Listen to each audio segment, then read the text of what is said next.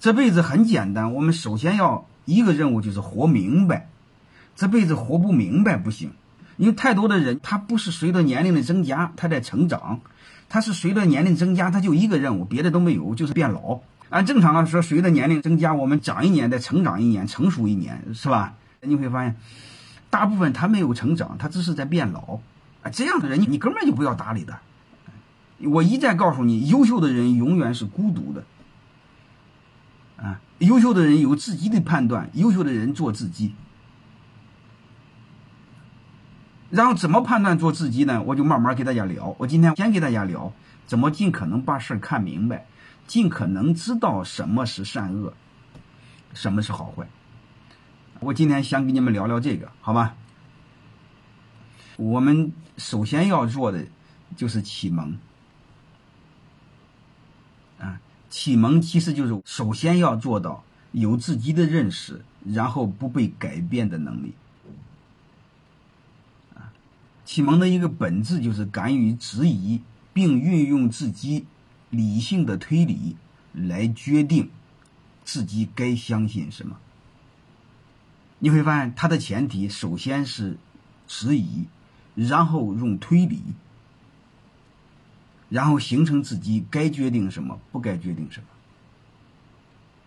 你会发现，我们从小教育的不是质疑，是顺从。啊，这个好呀，这孩子好吗？好啊，为为什么好呢？听话，父母让干啥干啥。你会发现，我们评价的标准不是质疑，是顺从。老师评价，哎，孩子很好啊，很听话，嗯，很安分守己。我们学习是在被别人改变，学习更主要是抵抗改变的能力，嗯，抵抗被别人改变，然后尝试慢慢的改变别人，影响别人，好吧？所以这些东西你们要知道，啊，这个是最最重要的。那剩下的就是你说的，什么叫质疑，什么叫怀疑，啊，这个是你们得知道怎么回事啊。什么叫疯狗？张嘴就咬。什么叫张嘴就怼？那么这个基本上你要知道，好吧？还有一个什么叫推理？啊，如果这些概念你不知道，我就没法和你聊。你比如推理，我以前聊过，推理就两个，要么是归纳法，要么是演绎。啊，你好好回忆高中那个几何和代数，啊，那个证明题，要么用归纳，要么用演绎，啊，就这两个。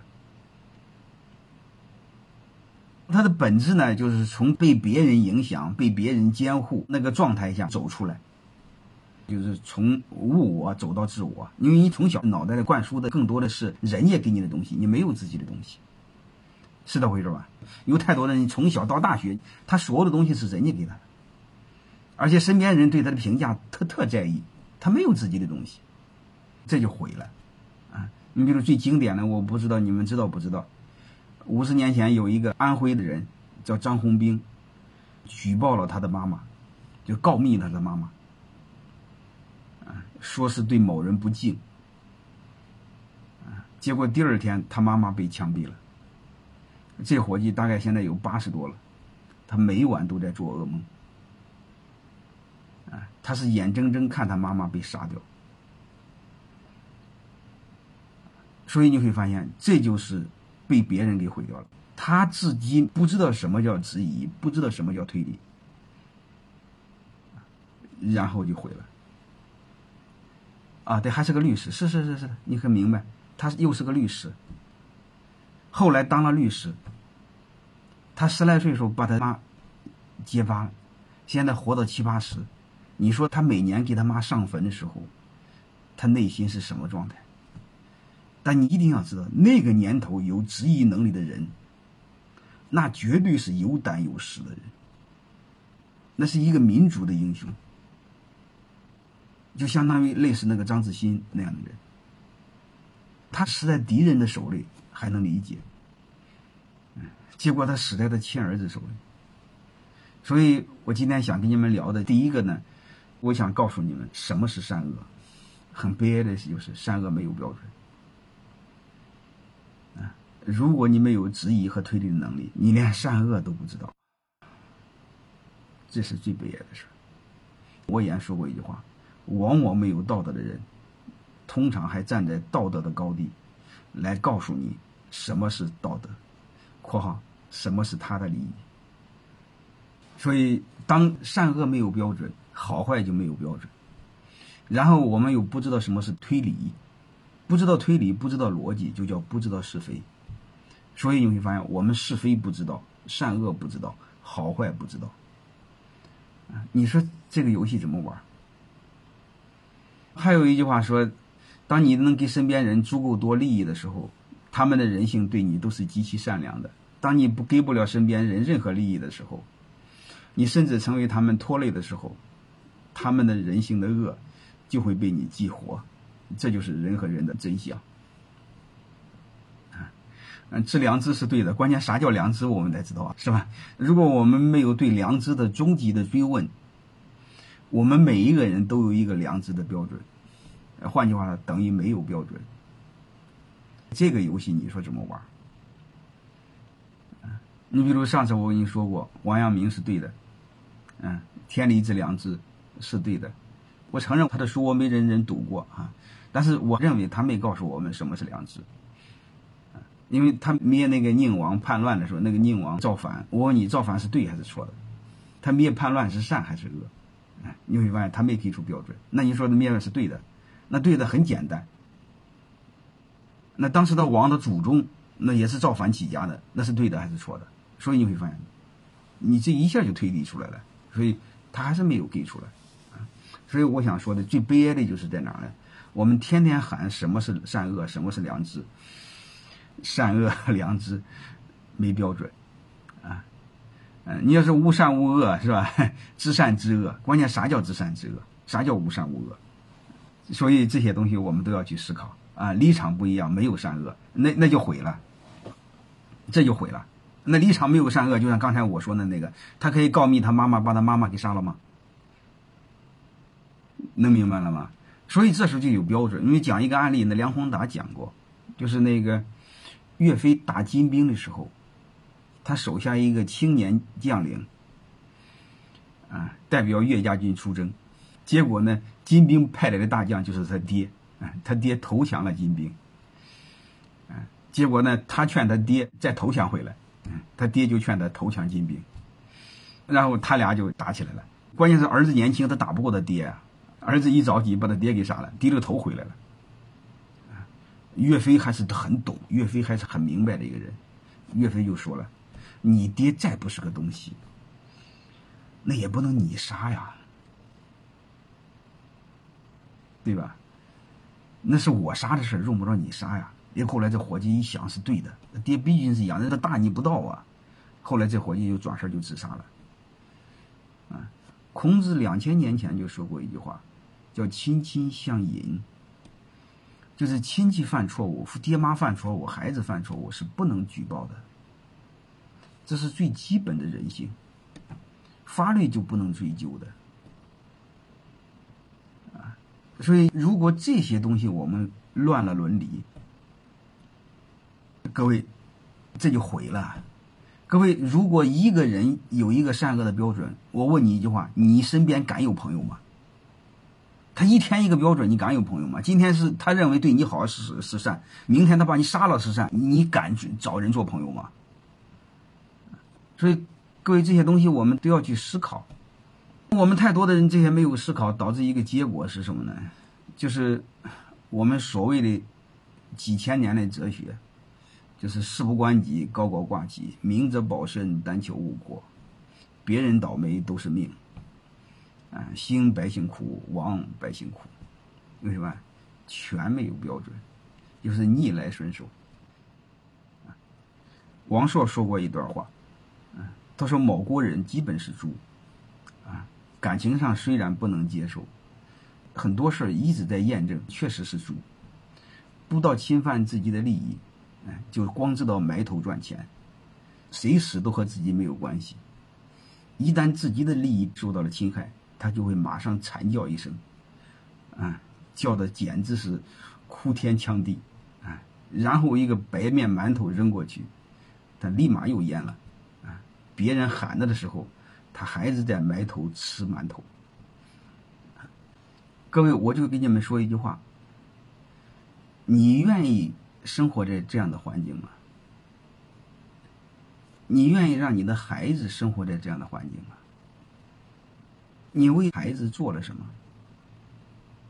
你怎么给你的孩子交代？别人叫你爹能白叫吗？各位，你爹的名义是在给孩子争取更好的环境，叫爹呀。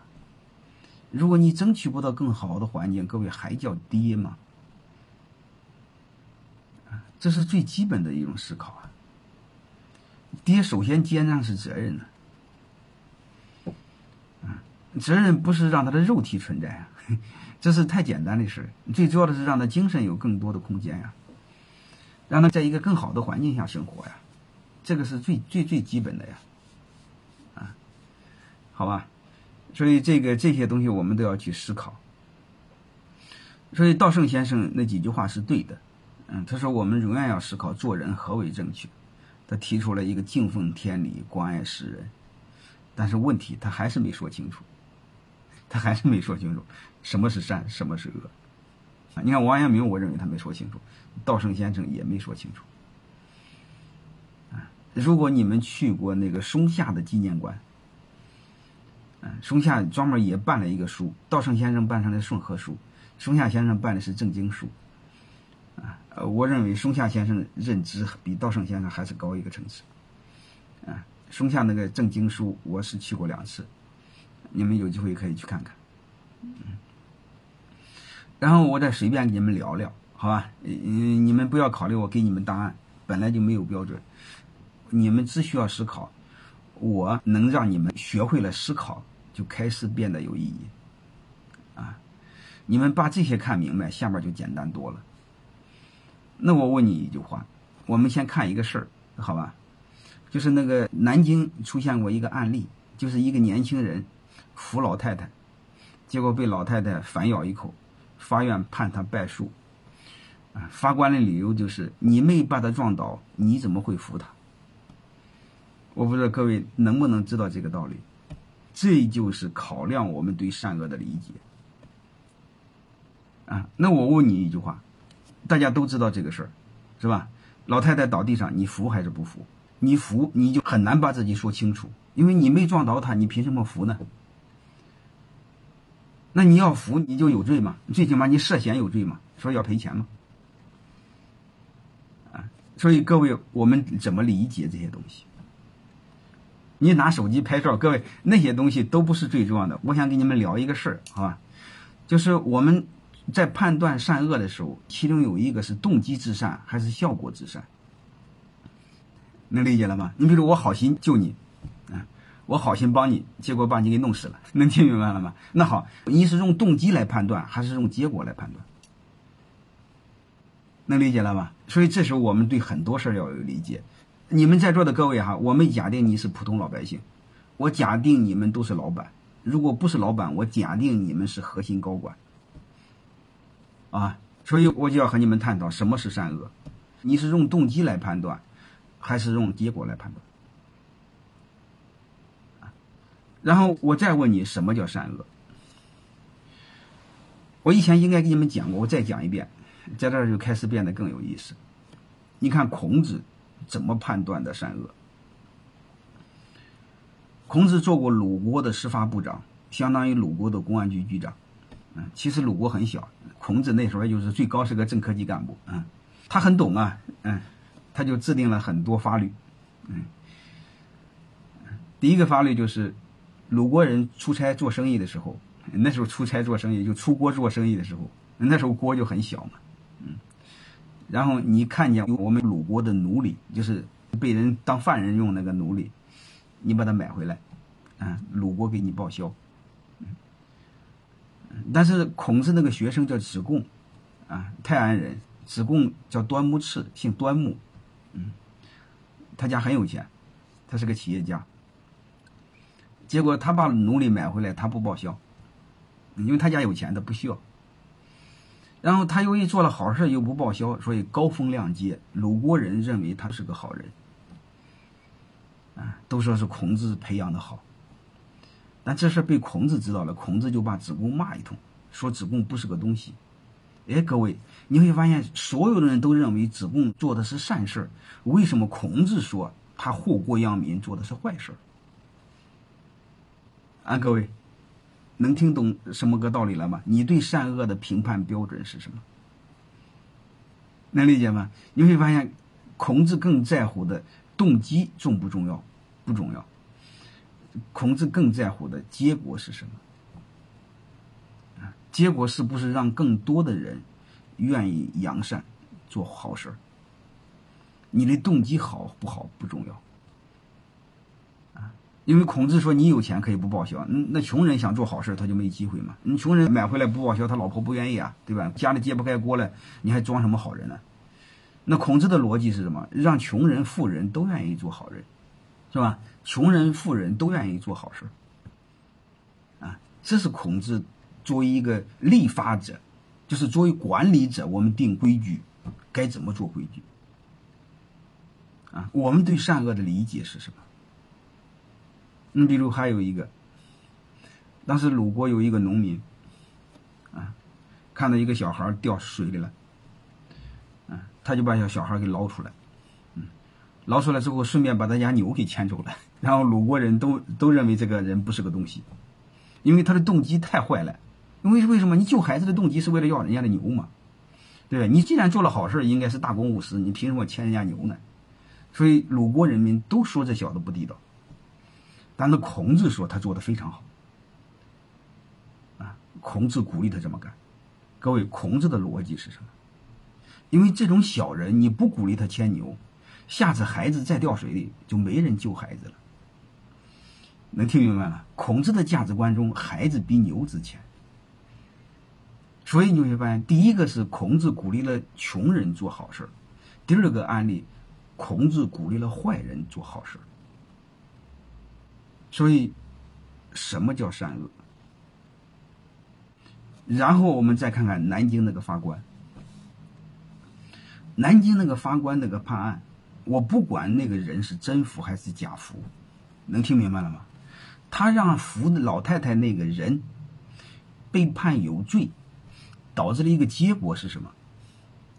一个结果就是中国的道德至少倒退二十年。从此以后，再有老太太倒下，再也不服了。我不知道各位能听明白就是刚好让中国人那种流氓的逻辑再一次强化，就是明哲保身，但求无过，啊，别人死了无所谓，和我没关系。所以那个法官根本就不叫法官，他连孔子养的狗都不如，他怎么会做法官呢？我实在是想不明白。法官判的结果是让中国人变得更坏。按道理来说，他让坏人变得更好才对。所以，各位，我通过这个，我想给大家多聊一点我们对善恶的理解，好吧？呃，我给你们讲这个其实很难，嗯，因为我也不知道什么标准，嗯，但是不管怎么着，我给你们一个标准，啊，刚才是两个标准，就是如何让穷人也愿意去勤奋工作。做好人，第二个就是如何也让更多的坏人做好人。其实结论就一个事儿：善的标准就是如何让这个环境变得更好，就是穷人变得更少，坏人变得也更少，坏人向善，穷人也向善，啊，懒人也变勤奋。啊，我认为这是大的宏观框架下我们要思考的逻辑，这是最最基本的逻辑。啊，你比如秦统一了六国，我们历史上来说都是千古一代，啊，千古帝王。但是问你一句话，他统一六国死掉了多少人？他不但没把穷人变少，也没把坏人变少，关键是好人坏人都搞没了。所以这时候你们得有自己的标准呢。所以你的标准是什么？为什么我非常推崇那个宋仁宗那个仁宗皇帝？而且我给你们开玩笑，你看看那个宋朝那个《清明上河图》，那你就知道那《清明上河图》多长的一个条幅啊，就相当于绵延好几十公里，那满大街两边全是茶馆啊。对吧？你翻译成现代语言，就是那个河两岸都是咖啡厅啊，歌舞升平啊。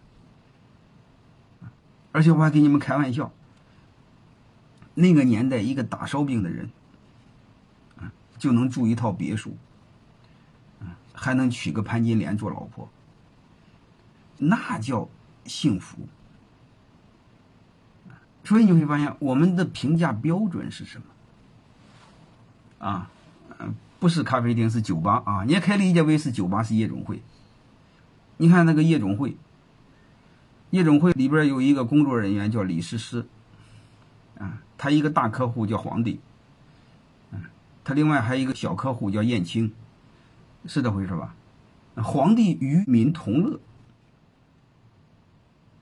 你现在还敢当个燕青试试？这一段我就聊到这儿啊，再聊下一段，就是不管怎么着，我给你们一个标准，就是如何评价一个企业。如何评判任何人做事的标准，其实就一个事儿：让老百姓能不能过得更好，让好人能不能更多，让坏人能不能更少。能听明白了吗？哎，这个是不是书上说的？这是我自己说的啊！这是我对大量的管理、治理企业研究的结果。就是我们如果不用动机来衡量善恶，如果我们用结果来衡量善恶的话，就这一个。嗯，所以这个时候来说，我们对善恶要有足够的理解。有时候就是小善是大恶，大善无情。所以这时候我们要懂。啊，你比如这时候面临的不合格的员工，开掉还是不开掉？一定开掉。为什么？因为他有可能在这不适合，他可能不适合这个环境，不适合这个岗位。你把他开掉，有可能他找到他适合的。或者你把他开掉，受几次折腾，他可以重新做人。如果你养着它，你会发现越养越烂，越养越坏，是吧？所以你会发现，有时候做老板来说，就千万不要当好人，大善无情，该开掉就开掉。它背后是这么个逻辑，我们得懂这个事儿所以我们有很多逻辑，你把它想明白之后，你会发现，经营一个国家。和经营一个企业，和经营一个部门，和你当个法官，嗯，和你打个烧饼，其实是一个逻辑，是这回事吧？啊，你把这些事看明白，就开始变得有意思了。